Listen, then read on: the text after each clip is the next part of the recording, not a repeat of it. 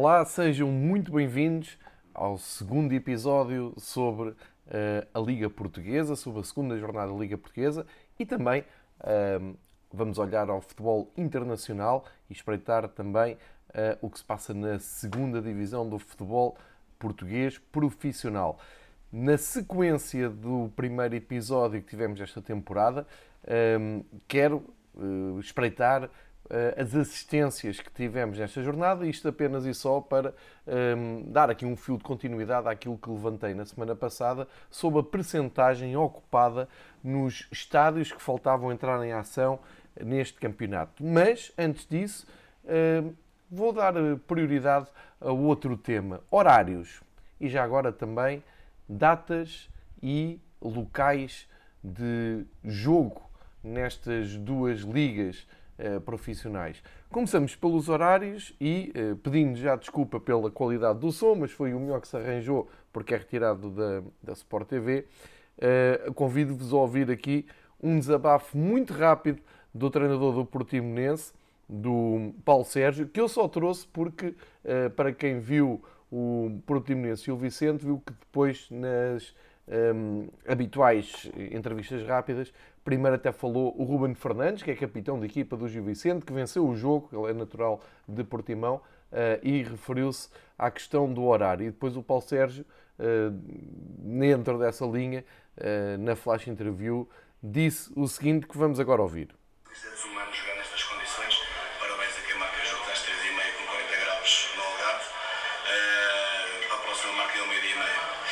Foi basicamente isto. Não sei se conseguiu ouvir, ouvir bem, mas basicamente uh, disse Paulo Sérgio, parabéns a todos os envolvidos que resolvem marcar um jogo para esta hora e deixou uh, a ideia da próxima vez, porque não, tentarem um jogo um, ao meio-dia e meia. Ora, isto tem a ver com o horário do jogo do Portimonense uh, Gil Vicente. Eu nem perderia muito tempo com isto se tivesse sido caso único, mas não foi.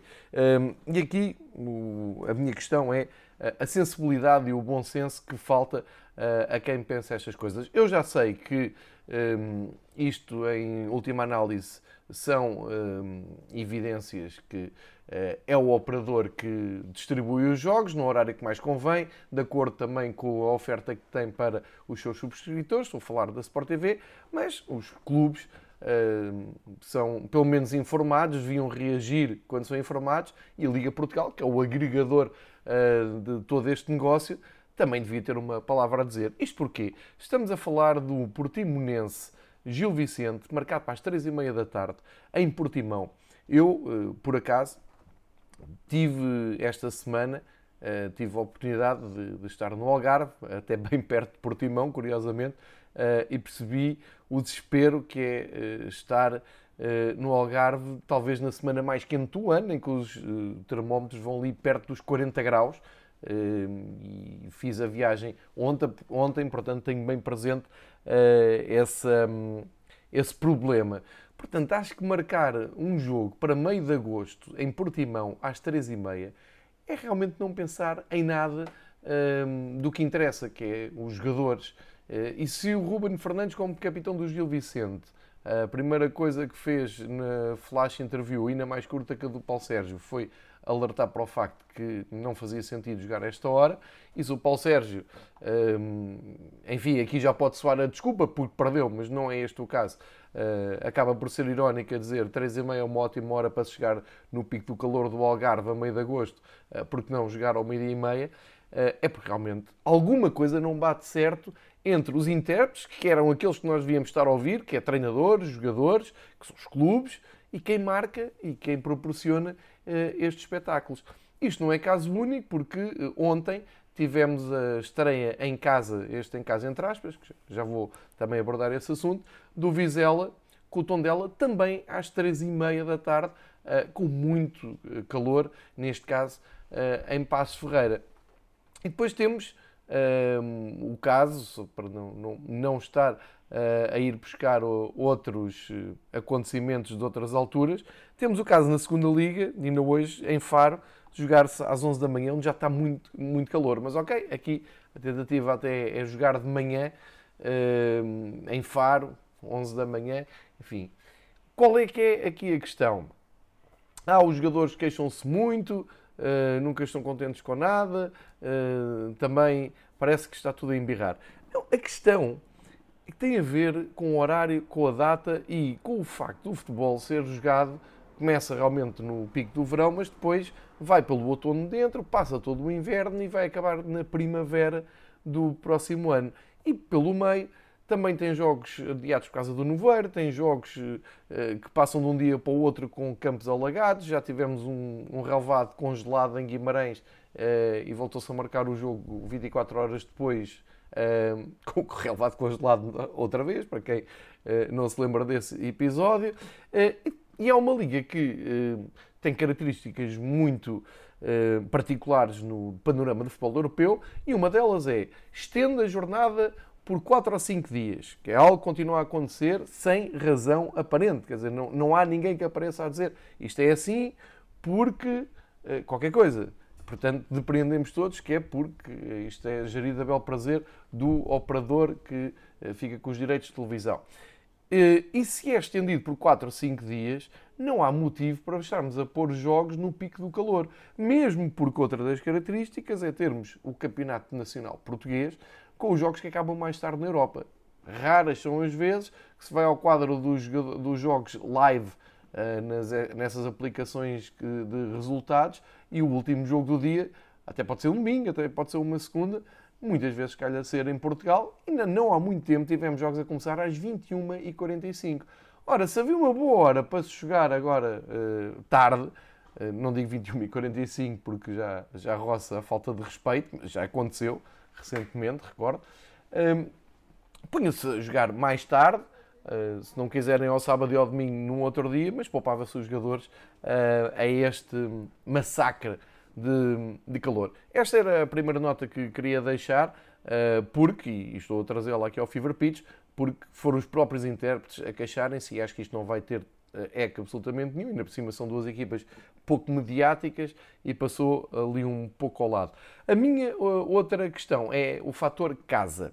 Eh, e aqui eh, o fator casa eh, ganha aqui um contorno estranho. Eu vou dar este exemplo do Vizela, eh, que se estreou, eh, penso que este, portanto, neste fim de semana, eh, penso é que foi ontem, exatamente, ontem às três e meia, o Vizela estreia-se, ao fim de décadas, o Vizela atinge uma, um sonho, concretiza um sonho, que é regressar à primeira divisão. Eu lembro-me perfeitamente do, da outra passagem do Vizela pela primeira divisão, no início dos anos 80, e agora consegue regressar. E ao conseguir regressar, eu acho que o ponto alto seria a sua estreia em casa.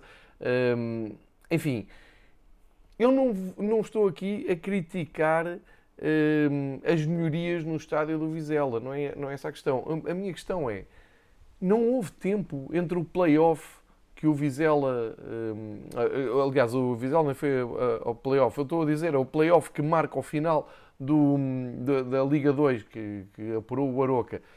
Vou dizer, desse fim de semana até ao arranque do campeonato, não houve tempo para o Vizela fazer as suas obras e mudar o relevado porque uh, o Vizela não pode jogar em casa porque não tem relevado, porque o relevado ainda está a ser uh, colocado ou a ser tratado, não tenho bem a certeza, mas a notícia é essa: o Vizela não pode jogar em Vizela porque o relevado não está pronto. E aqui a pergunta é porquê? Porque é que não, não se fizeram todos os esforços para que o clube pudesse assinalar um momento histórico da sua, da sua vida, uh, jogando em casa ainda por cima, com o regresso do público, e isso já lá vamos, que é outro problema que eu vou voltar um, a debater. O Vizela vai jogar para Passos de Ferreira, recebe o tom dela e até consegue uma vitória histórica. Esteve a perder e consegue ganhar no fim com o gol do Schettini. Já, já depois passarei, prometo passar um pouco mais ao pormenor uh, todos os jogos. Todos os jogos não, porque há jogos que faltam, também já, já vou uh, explicar isso. Mas um, o Vizela acaba por ganhar e quem se der ao trabalho de ir à procura do resumo Vizela-Tondela e se tirarem o som e se tentarem descobrir nos primeiros segundos quem é que é o Vizela e quem é que é o Tondela, eu digo-vos já que vão ter uh, dificuldades, porque vocês, uh, como eu, uh, têm uma memória fotográfica das equipas e quando se fala em Vizela e em Tondela, eu consigo imaginar um Vizela de azul, até aquele azul clarinho do, dos anos 80, que entretanto já passou por várias, várias, vários desenhos, mas associamos sempre o azul ao Vizela e o amarelo uh, a Tondela. Eu, eu acho que isto é pacífico, acho que toda a gente segue uh, este raciocínio. Pois a primeira imagem que, que se tem a ver o resumo Vizela-Tondela é o Tondela de azul e o Vizela de amarelo. Eu tenho muita dificuldade em perceber isto, mas uh, devo ser o único neste país que se preocupa com estas coisas, mas uh, é para isto mesmo que serve o Fever Pitch, para desabafar uh, e que as pessoas que se dão ao trabalho de vir aqui ouvir, que reflitam um pouco sobre isto, porque realmente não faz sentido absolutamente nenhum. Depois, um, eu poderia falar aqui do outro caso de uma equipa que se vai estrear em casa, que é a SAD do Bolonenses eh, e que não vai jogar em casa. Mas como o jogo eh, ficou marcado, lá está, para as 9 e um quarto de uma segunda-feira, eu nem vou falar sobre isso, porque a única coisa que se me apraz dizer sobre Boa Vista Passos de Ferreira, segunda-feira às 19 horas e Sada Bolonenses Marítimo, segunda-feira às 9 e um quarto, um, a pergunta que, que me assalta ao espírito é porquê? Porquê? Porque raia que o Boa Vista joga com o Passos Ferreira numa segunda-feira, ok, mesmo que o Passos Ferreira tenha vindo da Irlanda do Norte, vamos dar aqui esse, esse desconto, mas voltam a ter jogo na quinta-feira um, para a, a, Conference League, ainda por cima com o Tottenham, uh, que jogou hoje, o Tottenham, e da Belenenses Sado, ou da Sado Belenenses com o Marítimo, então não faço a menor ideia, sendo que a Sado Belenenses parece que vai jogar agora em uh, Leiria, penso que, que é isso. Como no jogo não aconteceu, não quero estar aqui a perder muito tempo com isso. Mas já falei do caso do Vizela, que tenho alguma dificuldade uh, em compreender, e vou dar aqui um salto à segunda divisão para um, falar do caso da Académica, que ainda me parece mais, um, mais macabro, vamos chamar-lhe assim. Uh, o que acontece no, na, na, na segunda divisão uh, com o caso da Académica, nesta segunda jornada, uh, que a Académica recebeu às 11 da manhã o Varzim. E recebeu aonde? No estádio de Coimbra? Não.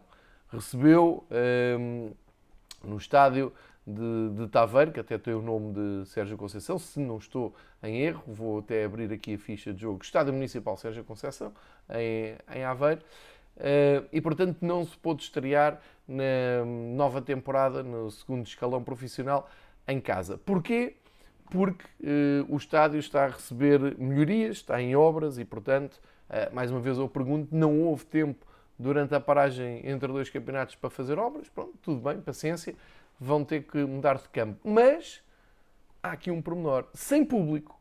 Porquê? Porque a Académica estava a cumprir um castigo eu faço esta pausa para tentar recontextualizar isto tudo. Deve ser o único país na Europa que reabre as portas, Portugal reabre as portas ao público uh, e, num caso particular da académica, reabre as portas aos adeptos da, da Briosa, mas ah, não vai dar porque estão com um castigo interdito ao público.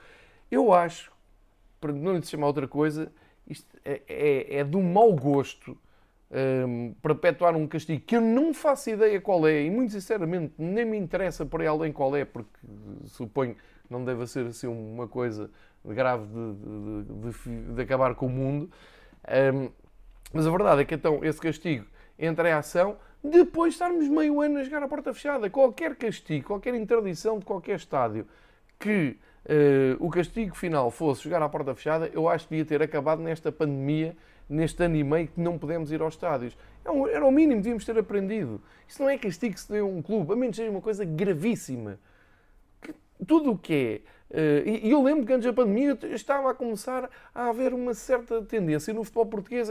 Era, é tudo para interditar estádios. Vamos interditar estádios. Portou-se mal, multas, uh, artefactos pirotécnicos, interdita-se o estádio. Não, não, já percebemos que isso é o que não pode acontecer no futebol. Nós queremos é as pessoas de volta. Eh, pelos vistos estou errado e pelos vistos houve então este timing. Não sei de, onde, de quando nem de como é que saiu o castigo. Sei que isto não faz sentido absolutamente nenhum. Uh, voltarmos a, a, lutar por ter pessoas no estádio e que, como eu vou já dizer a seguir, não está fácil, ao contrário do que se possa pensar. A festa do futebol e do regresso dos adeptos ao futebol vai dar muito que pensar, e não sei se não temos aqui um problema mesmo grave de futebol uh, em Portugal, mas com exemplos destes da Académica jogar à porta fechada por castigo, não vamos longe. Fica aqui esta nota, fica aqui também o resultado. A Académica empatou uh, com o Varzim, uh, então no Estádio Municipal Sérgio Conceição, num jogo disputado às 11 da manhã. Feitas estas duas, um, vou-lhe chamar, estes dois desvios, estas duas introduções uh, a esta segunda semana de futebol em Portugal, uh, vale a pena então regressarmos ao tema da, do episódio passado. Eu, na, na semana passada, fui listando os jogos que tivemos e fui comparando a lotação possível com a lotação ocupada nos estádios. E chegámos à conclusão, só para relembrar, que eh, tivemos jogos com 500 pessoas a assistir, o caso do Aroca Estoril, outras com 700 pessoas, o caso do Tondela Santa Clara, e percentagens de ocupação na ordem dos eh, 10, 16, 17% eh, em relação aos 33 eh, permitidos, que davam a pensar onde é que estavam as pessoas que faltavam. Ora bem, o Sporting tinha jogado em casa, o Porto tinha jogado em casa, o Porto esteve perto então de eh, eh, cumprir os tais 33%, eh, até anunciou eh, que esgotou a lotação, mas no site oficial de, do organizador da prova estavam só ocupados 30% do estádio e no Sporting, como eu expliquei, só apareceram 17% de lotação, portanto adeptos que compareceram em Alvalade na ordem dos 9 mil. Havia a curiosidade, da minha parte, de perceber quando isto essa volta, e faltou-me dar um número, porque foi um jogo que aconteceu depois da gravação do podcast, que era o Passos Ferreira com o Famalicão, eh, que eh, atingiu 18% de eh, ocupação, 1.743 pessoas no Passos Famalicão. Transportando para esta semana e, mesmo sabendo que faltam dois jogos, mas isso não é culpa minha, isso é a tal situação de ninguém perceber porque é que eh, se joga assim tão tarde uh, e joga-se fora de horas uh, ou fora, fora do fim de semana, vou agarrar nos exemplos que temos esta semana. E começo precisamente pelo Vizela Tondela, porque foi jogado no mesmo estádio do Passos Famalicão.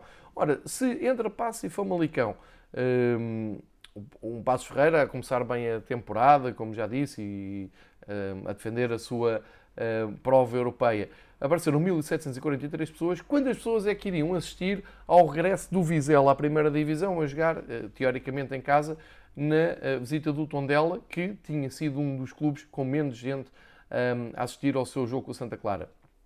Resposta óbvia, apareceram 613 pessoas, menos de metade do que estiveram no Passos Ferreira Famalicão. Ou seja, o estádio do Passos Ferreira registrou uma lotação de 6%. Isso mesmo, 6%. Portanto, eh, aqui são óbvias as razões.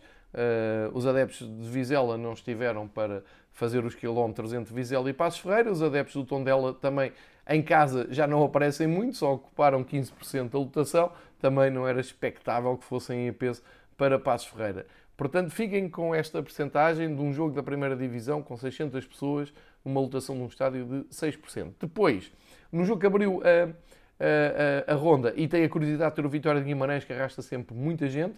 Uh, o Estoril Vitória de Guimarães, também uh, aqui a marcar o regresso do Estoril à primeira divisão em casa, no, no seu campo António Coimbra da Mota, apareceram 876 pessoas, que em termos de percentagem de estádio é 17%, também muito pouco para uh, aquilo que é, ainda por cima com um dos clubes que mais gente costuma arrastar.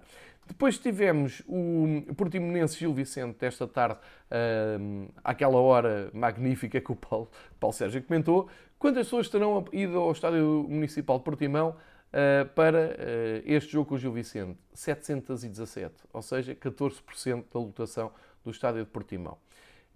e com isto, vou repetir o que disse na semana passada, em Portugal temos jogos com assistências de 700, 600 ou 800 pessoas. Eu, uh, ainda agora nestes, nestes dias, tive mais tempo para, para ler uh, mais coisas além de futebol. Tinha reparado que num jogo de qualificação de Portugal em basquete, de, de seleção, estiveram uh, mais de 500 pessoas num pavilhão em Matosinhos. Ou seja, eu não tenho, não tenho nada contra, contra o basquete, gosto muito de NBA, Uh, estamos a falar que em Portugal, nesta altura, há jogos da primeira divisão nacional que têm tanta assistência como um jogo uh, da seleção em Matosinhos de basquete. É este. E, e, e, eu não estou a fazer aqui um, um, um, comparativo negativo para nenhum dos lados. Estou só a deixar para reflexão, porque parece-me uh, comparar futebol profissional com um desporto de pavilhão, que infelizmente também não, não, não tem grande concorrência em Portugal, tirando os grandes jogos, acho que deveria dar o que pensar. O que é que falta aqui para completar o puzzle desta desta jornada, os três grandes.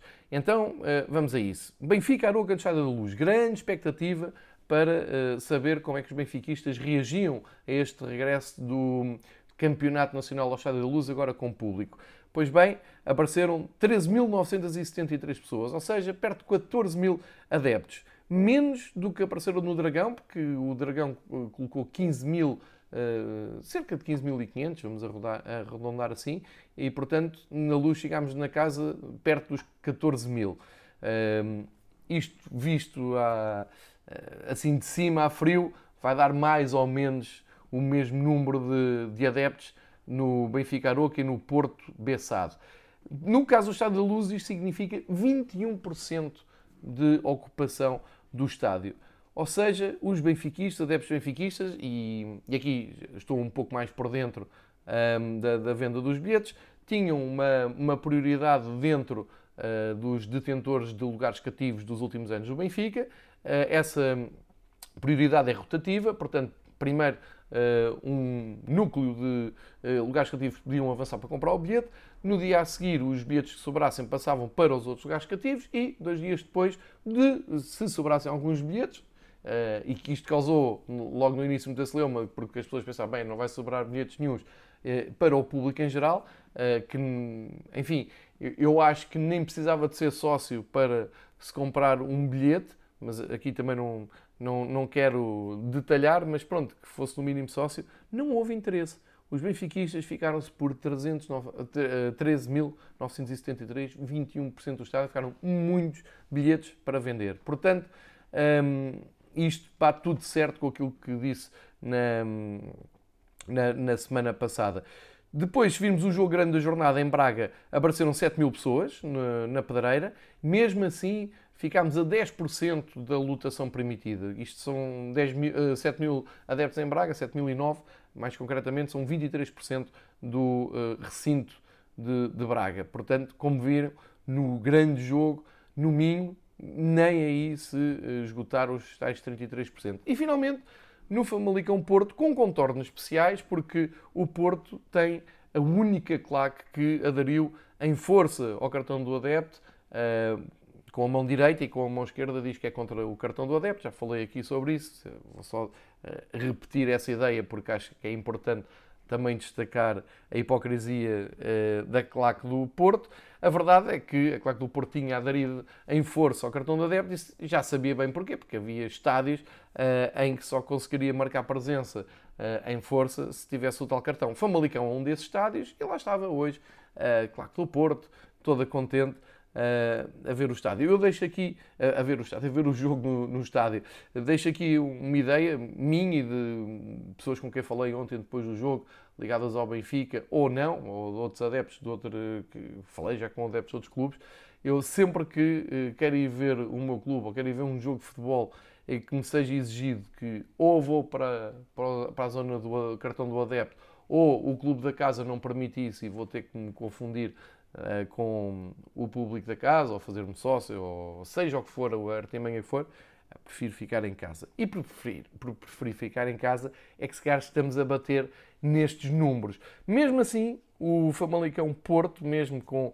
uma das equipas a aderir um, lamentavelmente ao cartão do adepto, eh, estamos a falar de uma uh, lotação na ordem dos 26%, portanto foram 13 mil, uh, 1.388, assim é que é, foram mil, quase 1.400 pessoas que estiveram no Famalicão Porto, uh, e portanto, mais uma vez, faltam os dois jogos que, que eu já disse há pouco, mas como vêem, estamos muito, muito longe de uh, preencher a cota mínima, que era 33% de lotação. É que reparem, eu, eu não estou aqui a falar de jogos que voltaram a ter porta aberta, como a Inglaterra, que se viu já imagens belíssimas este fim de semana de estádios cheios. Estamos a falar um terço das bancadas estão abertas e as pessoas não ocupam os lugares todos dessas bancadas. Uh, Está-me a, a, faltar aqui o jogo do Santa Clara, que uh, terminou uh, ao fim da tarde e que eu ainda não tinha o número e que aproveito para espreitar aqui no, na fonte, que é o site oficial da Liga Portugal. E nos Açores, em São Miguel, apareceram 876 pessoas, o que equivale a 8% da lotação do estádio. Portanto, é o mesmo número de pessoas que esteve a ver o Estoril Vitória de Guimarães, que no caso do Santa Clara é, é um caso de uh, ser um clube completamente local e que se esperava que aparecesse mais pessoas. Mas pronto, é só mais um número, uh, 8%, é a segunda mais baixa, a segunda porcentagem mais baixa desta jornada, só acima do Vizela Tondela, uh, e portanto eu vou voltar uh, a, a, ser chato, aborrecido e deixar a pergunta no ar: onde é que estão as pessoas? Será que as pessoas não estão para ir fazer testes? Será que as pessoas não, ainda não têm o certificado uh, para poder avançar? Será que as pessoas não querem ir mais cedo uh, e estar em fila? Será que as pessoas não se sentem confortáveis ou seguras no regresso ao estádio? Não sei. Será que é das férias, como muita gente me diz? Ah, tu vem-me com essa conversa, é daqui a uh, dois ou três meses depois das férias que eu saiba, em Portugal, o auge das férias uh, é no início de agosto, estamos aqui a meio de agosto, ok, eu acho que está muita gente de férias, mas uh, mesmo em férias eu sei que há muitos adeptos que aproveitam precisamente as férias para ver os seus clubes, mas pronto, eu não vou entrar um, ehm, em desculpabilizações nem um, ehm, em possíveis uh, causas para isto. O que eu vou dizer é, factualmente, na segunda semana de futebol, em que temos portas abertas, as pessoas continuam a não mostrar muito interesse em ir, seja por que razão for. Vamos esperar que a razão seja eh, as pessoas estão a gozar as suas férias, estão bem na vida e não estão agora para, para ir ao jogo porque estão uh, a desfrutar de tempos livres. Eu não acredito nisso, muito sinceramente, mas vamos então esperar mais uma, duas semanas para ver o, o que é que acontece. Agora, que isto é preocupante, na minha opinião, é. Quanto aos jogos em si, quanto ao que tivemos eh, de resultado desta jornada, eh, temos aqui logo à cabeça eh, uma curiosidade, que é olhar para, hum, olhar para o campeonato e perceber que temos aqui quatro líderes, e um deles é hum, surpreendente, que é o Gil Vicente, que leva 6 pontos. Portanto, Sporting Gil Vicente, Benfica e Porto, dois jogos, duas vitórias. O Estoril, que foi da segunda Divisão, já soma 4 pontos. Também o Vizela, vindo da segunda Divisão, tem ali os seus primeiros 3 pontos, tal como o Tondela, o Passos Ferreira, o Braga e o Portimonense. Portanto, isto é irrelevante nesta, nesta altura, sei perfeitamente, mas uh, acaba por ter, a ter aqui a curiosidade do Gil Vicente uh, ter ganho na, em Portimão, depois de já ter vencido o seu primeiro jogo em casa. Ou seja, temos aqui uh, no horizonte para a semana um Gil Vicente Benfica, uh, que são duas equipas que ainda só têm vitórias no campeonato e tornam esse jogo uh, ainda mais interessante. Olhando de uma forma mais detalhada para os jogos e não sendo exaustivo. O Estoril Praia Vitória acaba por ser um jogo em que, inclusive, o Vitória de Guimarães vinha de uma derrota em casa com o, Portim, com o Portimonense. O Pepa prometeu uh, uma reação, uh, ir empatar a zero ao Estoril, que joga bem, tem um ótimo treinador, que já o elogiei aqui na semana passada, mas, uh, enfim, esperava-se mais do, do Vitória. Ou seja, é mais um jogo que o Vitória não marca nenhum gol e que praticamente marca passo, porque acaba até por perder um jogador, o Alfa Semedo, faz duas faltas, a segunda falta para amarelo para um jogador que já estava amarelado, um, deu expulsão, óbvia. Um, e uh, ainda tivemos um penalti falhado pelo Clovis, eh, que poderia ter dado aqui uma vantagem ao Estoril. Portanto, um 0-0, diria mais animador para o Estoril do que para o Vitória de Guimarães. Vamos continuar a acreditar que Pepa uh, pode uh, vir ainda a fazer bons resultados no Vitória. Nos jogos de sábado, o tal Vizela Tondela. O, o Tondela começou muito bem, vinha de uma vitória por 3-0, vinha confiante, começa o jogo a ganhar 1-0 com um penalti, outra vez com o hum, Daniel dos Anjos a, a conseguir um, tirar um, um penalti, ele que já tinha estado já tinha sido uma das figuras da primeira jornada. O João Pedro vai, marca o penalti e dá vantagem ao Tondela, mas grande reação do Vizela, que teve coração para, para ir buscar não só o empate, que, que o conseguiu e, e que muito festejou, aos 51 minutos pelo Kiko, mas Uh, acaba mesmo por ganhar o jogo aos 97 com o gol do Schettino, que uh, brilhou no Santa Clara, foi recrutado pelo Braga e agora está uh, aqui no Vizela. Eh, é um golo que dá, é importantíssimo, dá os três pontos ao Vizela, fora de horas, deixou o Paquesterano triste porque, é, diz ele, e com razão, é muito triste perder um jogo nos últimos instantes, mas acaba por ser um prémio para este regresso do Vizela à primeira divisão. No Benfica, Aroca, o jogo fica marcado por aquele, aquele lance de arbitragem, aliás, à segunda jornada do Campeonato Português, aí estão todas as polémicas e todas as uh, teorias e todas as dúvidas, e uh, já agora vou juntar isto ao tema do público.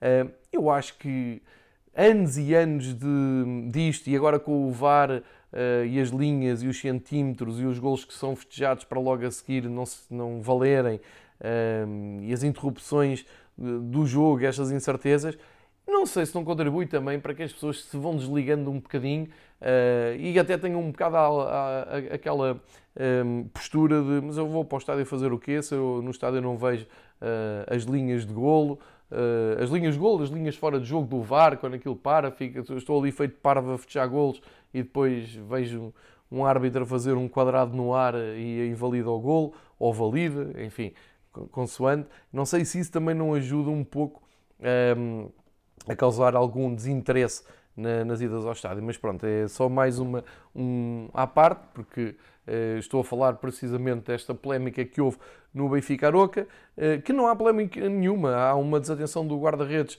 do Aroca, que não, não faz sentido absolutamente nenhum desligar-se assim do jogo, ter visto um, o fiscal Linha, o árbitro auxiliar, levantar a bandeirola num suposto fora de jogo, mas o árbitro principal, o uh, Bruno Mota, estava a fazer sinal há muito tempo para mandar para continuar o jogo, não apitou sequer, portanto o jogo estava a decorrer, ele tirou a bola como se fosse marcar um fora de jogo, um, e nisto até os jogadores do Benfica estavam desatentos, só perceberam depois quando viram a reação dos defesas do Aroca a tentarem salvar aquela bola.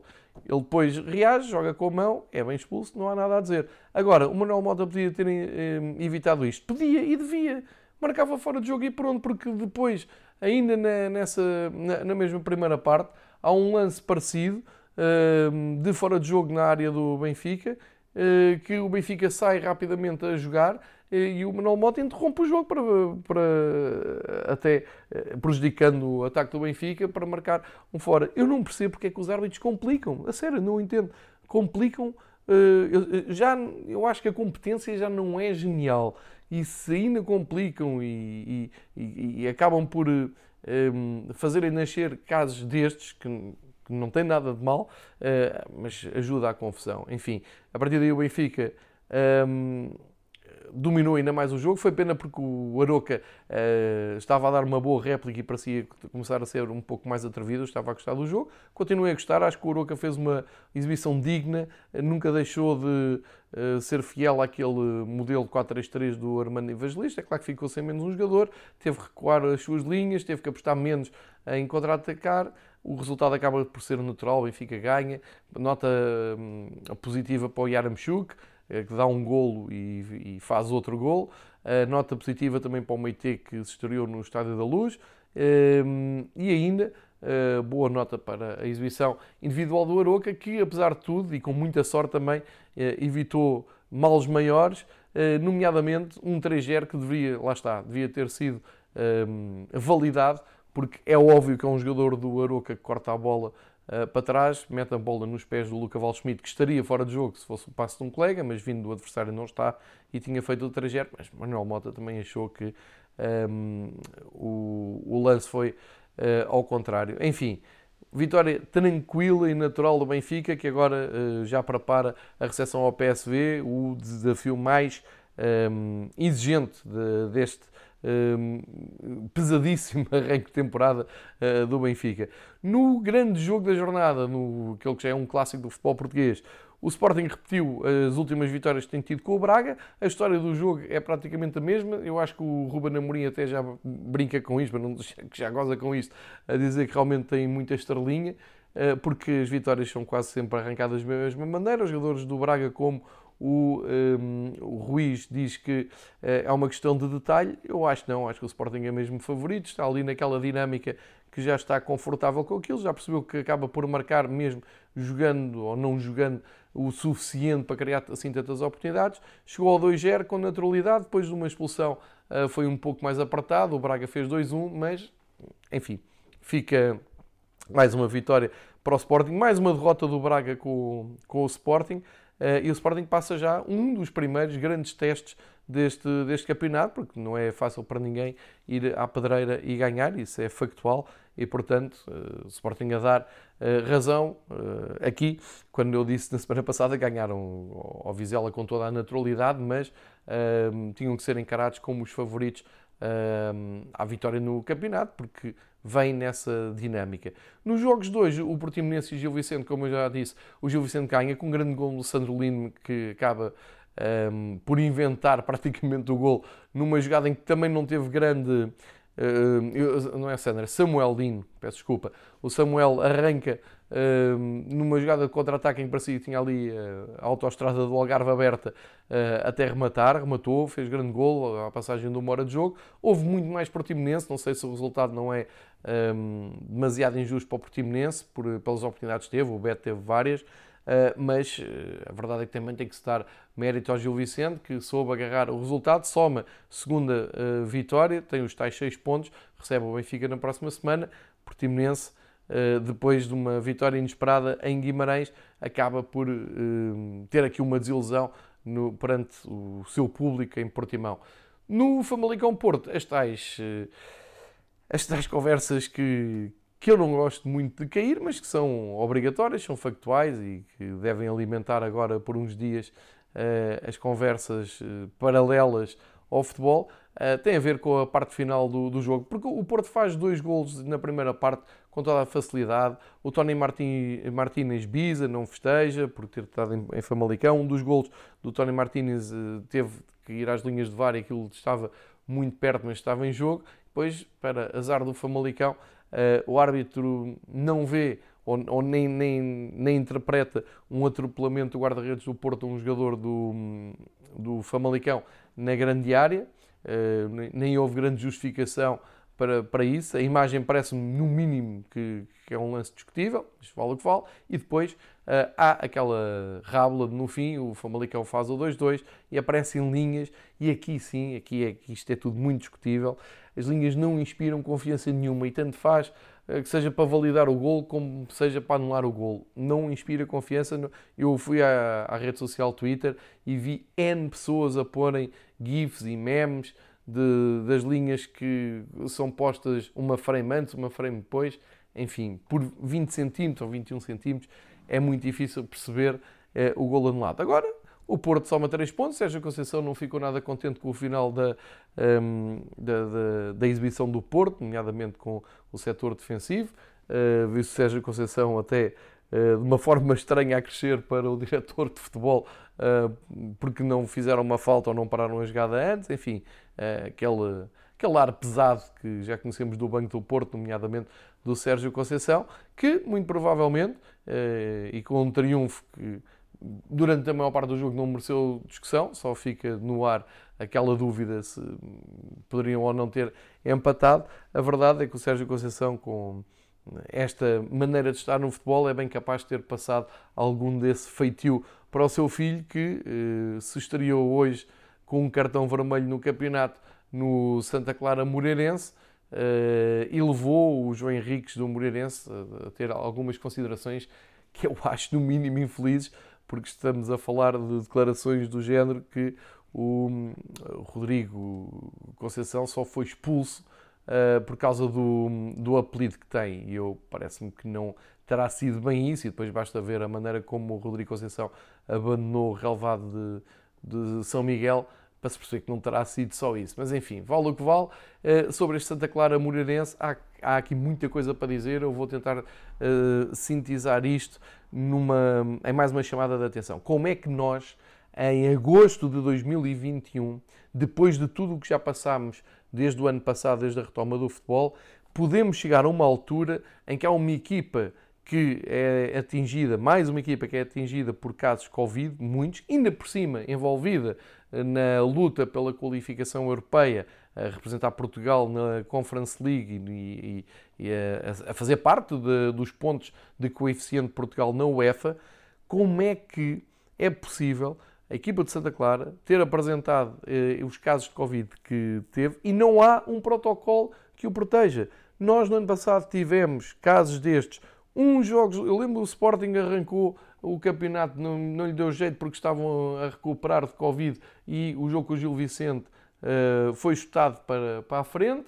Uh, há jogos em que se podem, uh, penso que o Vitória de Guimarães uh, conseguem adiar porque se dão bem os dois clubes. Há o Benfica que se queixa de ter que ir participar na taça da Liga com metade do plantel com Covid e a, a, Liga Portugal não estar nem aí. O mesmo Benfica que pediu ao Nacional para adiar um jogo porque tinha metade da, da sua equipa um, de baixa e o Nacional fez questão de ir a jogo. E depois destes exemplos todos, e há mais, mas depois destes exemplos todos, não se toma uma medida, não se faz uma, não se cria uma regra, não se cria um, um quadro uh, de, de jurídico dentro do futebol, claro, uh, que se diga se se tiver comprovado que uma equipa tenha X casos, o jogo não vai acontecer, vamos, estamos isto para, para a segunda volta ou para outra altura. Como é que é possível? Como é que pode haver tanta incompetência no futebol português ao ponto de termos um Santa Clara que fica à mercê do Moreirense querer ou não querer? E aqui eu tenho duas opiniões. Eu, depois do, do, do que vi no ano passado, alguns jogos serem, alguns clubes serem beneficiados, porque, e bem, porque tinham jogadores com Covid uh, em número suficiente para adiar os seus jogos. E outros que não, porque as direções não se davam ou porque o Benfica não emprestava o jogador que eles queriam. Foi o que aconteceu, por exemplo, com o Nacional um, e que teve um, um, bom resultado, como se viu no, no, final do ano desportivo do Nacional da Madeira, isso são outras contas, mas como é que é possível que a entidade organizadora disto não diga, meus senhores, a partir de agora, o que, ou da nova temporada que fizemos um reset, começa tudo zero, se acontecer este caso, faz isto assim, assim, assim. Ou se vai a jogo obrigatoriamente, ou hum, eh, adiamos o jogo, mas oh, que haja alguma coisa. Agora, este silêncio, esta zona cinzenta, e este empurrar de um lado para o outro, este fingir que nem estou a ver, e depois vermos o, o, o espetáculo que vimos antes do Santa Clara Moreirense e depois do Santa Clara Moreirense, é de terceiro mundo. É vergonha alheia. Eu ver o Daniel Ramos a dizer, sim senhor, estou num futebol porreiro em Portugal, toda a gente está pancadinha diz nas costas e diz Santa Clara faz lá aí uma boa campanha europeia e tal. Epá, mas agora tivemos um azar, temos aqui Covid, só levámos uh, meia equipa para, para a última viagem para, para a Eslovénia e agora com o Moreirense só tínhamos 14 jogadores e só tínhamos um guarda-redes. Pá, devíamos ter pensado, ok, então se calhar cancelamos este jogo, não é? Cancelamos, adiamos este jogo para outra altura, para os rapazes descansarem e recomporem-se e tentarem hum, levar a sério o jogo com o Partizan, que já é um jogo com um grau de dificuldade maior, com uma equipa da Sérvia, não, nada disso, vamos jogar. E depois, do outro lado, temos o Moreirense e o seu treinador, João Henrique, a dizer que respeita muito o Santa Clara, que fez parte daquela família, que uh, só faltou dizer que também eh, quase que teve influência no sucesso do Santa Clara do, do ano passado, para uh, depois dizer não responde a perguntas de organização do jogo. O que acontece aqui é que nem, estas coisas não, não, não são escritas nem pensadas, estas coisas acontecem de modo natural em Portugal. O Moreirense, há semanas, quando foi o kick-off da, da Liga Portugal, essa coisa tão pomposa que a Liga Portugal nos, nos uh, dá, ganhou um prémio chamado Prémio Neno Fair Play. O Moreirense, passado umas semanas, o mesmo Moreirense que tem nas suas vitrines o prémio Neno Fair Play, olha para o Santa Clara com metade do plantel dizimado e diz assim: não, não, não queremos saber disso para nada, estamos a viajar para os Açores, vamos cumprir, isso não é nada connosco. Eu acho, no mínimo, hum, de mau gosto e fico aqui com muitas dúvidas para perceber, afinal, quem é que manda. Não basta dizer isto é um problema dos clubes, tem que se entender. Porque quando os clubes estão bem, vai-se cancelar o jogo, vai-se adiar o jogo para outra altura. Se os dois clubes não se assim tão bem, há um que diz, eu vou ao jogo, quero lá saber se tens muitos casos de Covid ou não, e assistimos a isto. Fica também esta reflexão, porque eu desconfio que vai acontecer mais, vão aparecer mais clubes e vamos ter isto, isto mais polémica, porque entre Santa Clara e Moreirense ninguém vai tomar as dores de ninguém. Se o Santa Clara for eliminado da Europa, ninguém quer saber disso para nada. Agora, se isto for com um Porto, com o Sporting ou com o Benfica, esta coisa vai ferver. E, e seja o, um dos três grandes a ter casos Covid, ou seja, a beneficiar do adversário a ter. Aí falamos. Portanto, como não se fez nada e continua-se a assobiar para o lado e não apareceu ninguém responsável pelo futebol em Portugal a comentar este caso, eu uh, deixo aqui que, além do belíssimo jogo que foi e, e todos os elogios para o Santa Clara, que bateu-se muito bem, o Carlos Júnior fazia hoje anos, o 26 aniversário, bisou, foi à bancada buscar um cartaz de parabéns. Tudo o que está certo no futebol aconteceu em São Miguel. Uma entrega incrível da equipa de Santa Clara que foi perdendo jogadores por eh, claramente excesso de, de, de entrega, de, de, fadiga até, provavelmente. Uh, e acaba por uh, não conseguir ganhar, estava a ganhar 2-1 muito perto do fim, mas o Moreirense também teve mérito, porque mesmo com menos um, depois da tal uh, expulsão, foi atrás do resultado e conseguiu empatar. Agora, à margem do jogo, fica manchado por isto e daqui a um mês já ninguém se vai lembrar disto até voltar a acontecer um caso. E fica aqui então gravado, fica aqui testemunhado, fica aqui documentado a minha opinião. É impressionante a incompetência e a falta de coragem de tomar uma decisão, de chamar os clubes todos, os delegados dos clubes todos e dizer assim, meus amigos, a partir de agora, se houver um caso Covid, anula-se o jogo, uh, no sentido de não se joga esse jogo na data prevista, arranja-se uma nova data para ficarem todos em igualdade de circunstâncias. Ou, se os clubes acharem melhor, joga-se de qualquer maneira. Agora, tem que haver um critério, tem que haver uma, uma diretiva. Não havendo, temos o Daniel Ramos no fim a lamentar-se que isto é um desporto de egoístas, que uh, o Moreirense só pensou no seu umbigo, que desprezou o esforço que a Santa Clara está a fazer nas provas europeias e tem razão. E vemos o João Henrique dizer: não tem nada a ver com isso, eu não organizo jogos. Não, não disse isto para estas palavras, mas é o que eu depreendo e também não deixa de ter razão. Portanto, um, enfim, é mais um, um caso de, no futebol português que eu quero aqui deixar. E com isto fica feita então um, a ronda por todos os jogos a segunda jornada que acaba, como eu disse há pouco, com o Boa Vista a receber o Passos Ferreira, Passos Ferreira Europeu, e a Sada Bolonense a receber o Marítimo, uh, no centro do país. Já são jogos que uh, ficam de fora deste, deste episódio do Fever Pitch, porque já não vamos a tempo de acompanhar. Portanto, para a semana temos a terceira jornada, um, e posso-vos já dizer aqui o calendário. Mais uma vez, uma jornada começa à sexta-feira, às 7 da tarde. O Aroca recebe o Famalicão. Às 9 e um quarto da noite de uma sexta-feira, o Moreirense recebe o Braga. Depois, no sábado, dois jogos. O Gil Vicente Benfica, duas equipas que um, só têm vitórias no campeonato.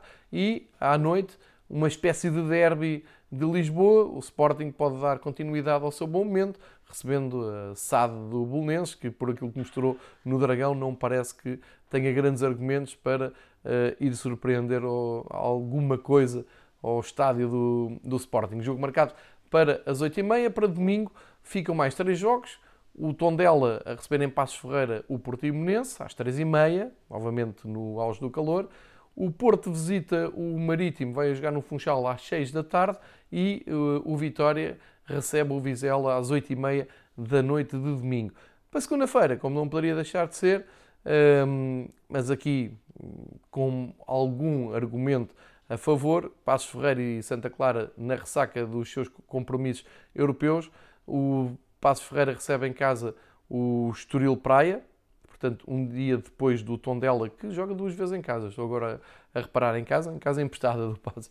Uh, não, desculpa, estava a fazer confusão. O Tondela jogou foi com o Vizela em, em Passos, daí a confusão. Peço desculpa. Passos Ferreira que joga em casa com o Estoril às 7 da tarde de segunda-feira e o Boa Vista recebe o Santa Clara uh, às 21h15 de segunda-feira. Como vêem, quatro dias para se fazer uma jornada e com as horas completamente díspares. Na, na, na, na, sexta começa às 19, na segunda, não, na segunda também começa às 19, mas um fim de semana às 3h30, às 6 e às 8h30, enfim. É irem marcando nas vossas agendas os jogos que querem ver ou vejam depois os resumos. que eu aconselho sempre, em vez de perderem tempo com programas de gritaria de futebol, tem sempre o muito saudável só golos da Sport TV, na Sport TV é de borla, sinal aberto, posição 9 na, na nós, não sei como é que é nos outros, nos outros uh, operadores, mas é uma coisa que se vê muito bem e que se percebe e que pode ser um bom complemento a este episódio. Posto isto, e porque também já falei um pouco da segunda divisão, e na segunda divisão também já agora o destaque para uh, as duas vitórias que a equipa B do Benfica uh, conseguiu, que foi ganhar a Penafiel, um campo difícil, e também o Covilhã, que soma dois jogos, duas vitórias, já que o Rio Ave já perdeu os primeiros pontos uh, em Faro. Ficam, fica assim então esta, uh, esta ronda de, de, jogos da primeira divisão um, e também da segunda divisão, e já agora também uma nota, mesmo na segunda divisão, falta jogar os Chaves Leixões, joga-se esta segunda-feira, às 18 horas, e ninguém sabe porquê, porque nem Chaves nem Leixões andam em competições europeias, certamente. Fica aqui a nota. Uh, para fechar, vamos espreitar então o arranque de campeonatos uh, do top 5. Já temos eh, Bundesliga, começou hoje a La Liga, hoje não, este fim de semana a La Liga, também a Premier League e a Liga Francesa também já vai lançada. E, podemos começar então também por uma nota da vitória do Spartak Moscovo depois da ressaca europeia. O, a equipa de Rio Vitória conseguiu vencer um jogo em casa, ganhou por um zero, portanto agarra-se à vida o Rui Vitória na, na Rússia. Uma nota também para a vitória do PSV no, no campeonato holandês, rodando muita equipa, a pensar no jogo com o Benfica, conseguiram ganhar calmamente ao Herácles, 2-0, Bruma em muito bom destaque, portanto vamos ter um PSV fresquinho aqui no, no Estádio da Luz. Um, e olhar para, também para o Benfica com alguma desconfiança, porque está um pouco imprevisível uh, descobrir como é que o Benfica vai jogar, como e com quem é que o, Benfica se apresenta no próximo jogo. Isto tem sido um trabalho de Jorge Jesus de estar a rodar a equipa toda. Uh, mas então, de futebol internacional, uh, acho que vale a pena destacar em Inglaterra o regresso do futebol com estádios muito bem composto, com aquele ambiente que já tínhamos saudades. Aí é emocionante ver os resumos dos jogos todos e a entrega dos adeptos. Algumas surpresas. Um, o primeiro jogo que eu destaco, o 5-1 do Manchester United ao Leeds, não é surpresa, mas acaba por ser surpresa pelo resultado pesado que foi eh, construído na segunda parte. Um hat-trick do Bruno Fernandes começa muito bem a temporada. Surpreendente foi a vitória do Brighton em Burnley por 2-1. O Chelsea continua em grande, ganhou uh, facilmente um dos derbys de Londres, ao Crystal Palace por 3-0. O Everton do Rafa Benítez também começa bem, apesar de ter estado a perder um 0, uh, começa com uma vitória 3-1 sobre o Southampton. O uh, Bruno Lage com o Wolves acaba, um, começa com, com uma derrota em, em Leicester. O Leicester que soma a segunda vitória seguida depois de ter ganho um, a Supertaça uh, Charity Shield ao Manchester City. Está muito bem Brendan Rodgers, ganhou 1-0 ao Wolverhampton. O Watford, regressado à primeira divisão, ganha 3-2 ao Aston Villa, que se reforçou forte depois da venda do, milionária do Jack Grealish uh, e esteve a perder 3-0, portanto reduziu para 3-2. Também bom arranque do Liverpool, já com um, Van Dijk na, na sua, uh, no eixo da sua defesa. Ganhou por 3-0, o Diogo Jota também marcou. Uh, portanto, um grande arranque de, da Premier League que ainda hoje viu o, New, o, Newcastle a perder em casa com o West Ham United. Continua incrível David Moyes uh, uh, somar logo 3 pontos na, no primeiro jogo. E o grande jogo da, da ronda, o Tottenham e o Manchester City, no Espírito Santo, a vencer Pep Guardiola 1-0, mesmo sem Kane. Havia Son que fez o, o gol, um bom jogo que se viu no domingo à tarde e o Manchester City vai para a terceira derrota seguida sem marcar gols se eh, juntarmos a final da Liga dos Campeões, a Supertaça Inglesa e o arranque desta temporada. É um período eh, muito complicado para Guardiola, que nunca tinha estado três jogos seguidos à frente do City eh, sem marcar um gol. Depois temos o arranque também da La Liga, muita expectativa para ver como seria o Barcelona pós-Messi. Correu bem, 4-2, Bright, White acabou por eh, ser até uma figura do jogo, mas o momento simbólico é o primeiro golo da partida marcado por Piquet, Piquet que se diz que eh, aceitou baixar o ordenado para que uh, o Barcelona equilibrasse as contas e pudesse uh, inscrever alguns reforços. Uh, portanto, vitória de Barcelona 4-2 sobre o Real Sociedade, nem há aqui grande uh, conversa, nos últimos largos anos tem sido sempre vitória do Barcelona, mas a Real Sociedade chegou a reduzir para 3-2 ali na ponta final, portanto, o jogo não foi assim tão fácil para o Barcelona como pode parecer. O Sevilha começa também com um 3-0 no regresso do Rai Vallecano, teve o filho de Zidane, guarda-redes Rai Vallecano, viu um cartão vermelho, Uh, simplificou um pouco a tarefa do Sevilha, começa bem. O campeão, o Atlético Madrid, foi a Vigo e ganhou por 2-1, também com duas expulsões no fim, uh, mas começa bem o Simeone. Uh, e ontem, sábado, tínhamos tido já um arranque de, de, da La Liga com outros jogos, também com outros resultados. Eu posso vir aqui recuperar agora uh, aqui a tabela. Uh, se, se abrir, estava aqui só para, para ir buscar o jogo do Real Madrid, uh, porque acho que vale a pena recordar. o Valência ganhou ao Getafe por 1-0, com duas expulsões para cada lado, mas é um bom arranque do, do Valência. O Cádiz e o, Levante empataram 1 a 1. O Mallorca, no seu regresso à primeira divisão, empatou 1 a 1 com o Betis, com o Rui Silva na baliza. O Osasuna e o Espanhol também empataram 0-0 no regresso do Espanhol um, à primeira divisão. E o Real Madrid despachou o Alavés com 4-1, Benzema em grande, uh, como sempre, ainda sem Bale. Uh, e foram os grandes destaques. Também em Espanha, dois jogos que ficam para depois. O Villarreal, que perdeu a Supertaça Europeia uh, esta semana, joga amanhã, joga esta segunda com o Granada. E o Bilbao vai a Elche nesta primeira jornada. Portanto, fica aqui a nota do arranque da La Liga eh, e já agora falamos de Bundesliga e Liga Francesa. Eh, na Bundesliga eh, temos aqui duas grandes surpresas. O Mainz hoje ganhou ao Leipzig por 1-0. Não era expectável que isto acontecesse. É um mau arranque do Leipzig, uma equipa que este ano tem a responsabilidade de ir atrás do, do Bayern, porque são os vice-campeões. Uh, mas pela amostra isto não vai ser nada, nada fácil. Um, temos o, Bayern de Munique, ainda por cima no dia que se soube, no dia não, o jogo do Bayern foi, abriu a jornada e foi logo uma surpresa um, que, eu, que eu estava a, querer destacar, que é o facto do Bayern não ter conseguido passar em Mönchengladbach, empatou 1 a 1 com um golo, um, pois claro, de Lewandowski, mas um, queria destacar o facto de hoje termos sabido da morte do bomber do Müller, que Gerd Müller, uma das lendas do futebol alemão, ele já, ele já não estava bem, uh, ficámos hoje a saber da sua partida, uh, e o Bayern tinha começado o campeonato, enfim, com uma escorradela pouco um, expectável, uh, esse 1-1 com o Borussia de Mönchengladbach. Depois, vendo aqui outros destaques da, da Bundesliga, deste fim de semana. Um, temos o, o, o Borussia Dortmund imparável, o Haaland marca, assiste, 5-2 ao Eintracht Frankfurt, é um grande, grande resultado. Um, não, não sei se o Dortmund vai ter pedalada para uh, ir atrás do, do Bayern, nesta altura até está à frente, mas percebe-se a ideia de lutar pelo título.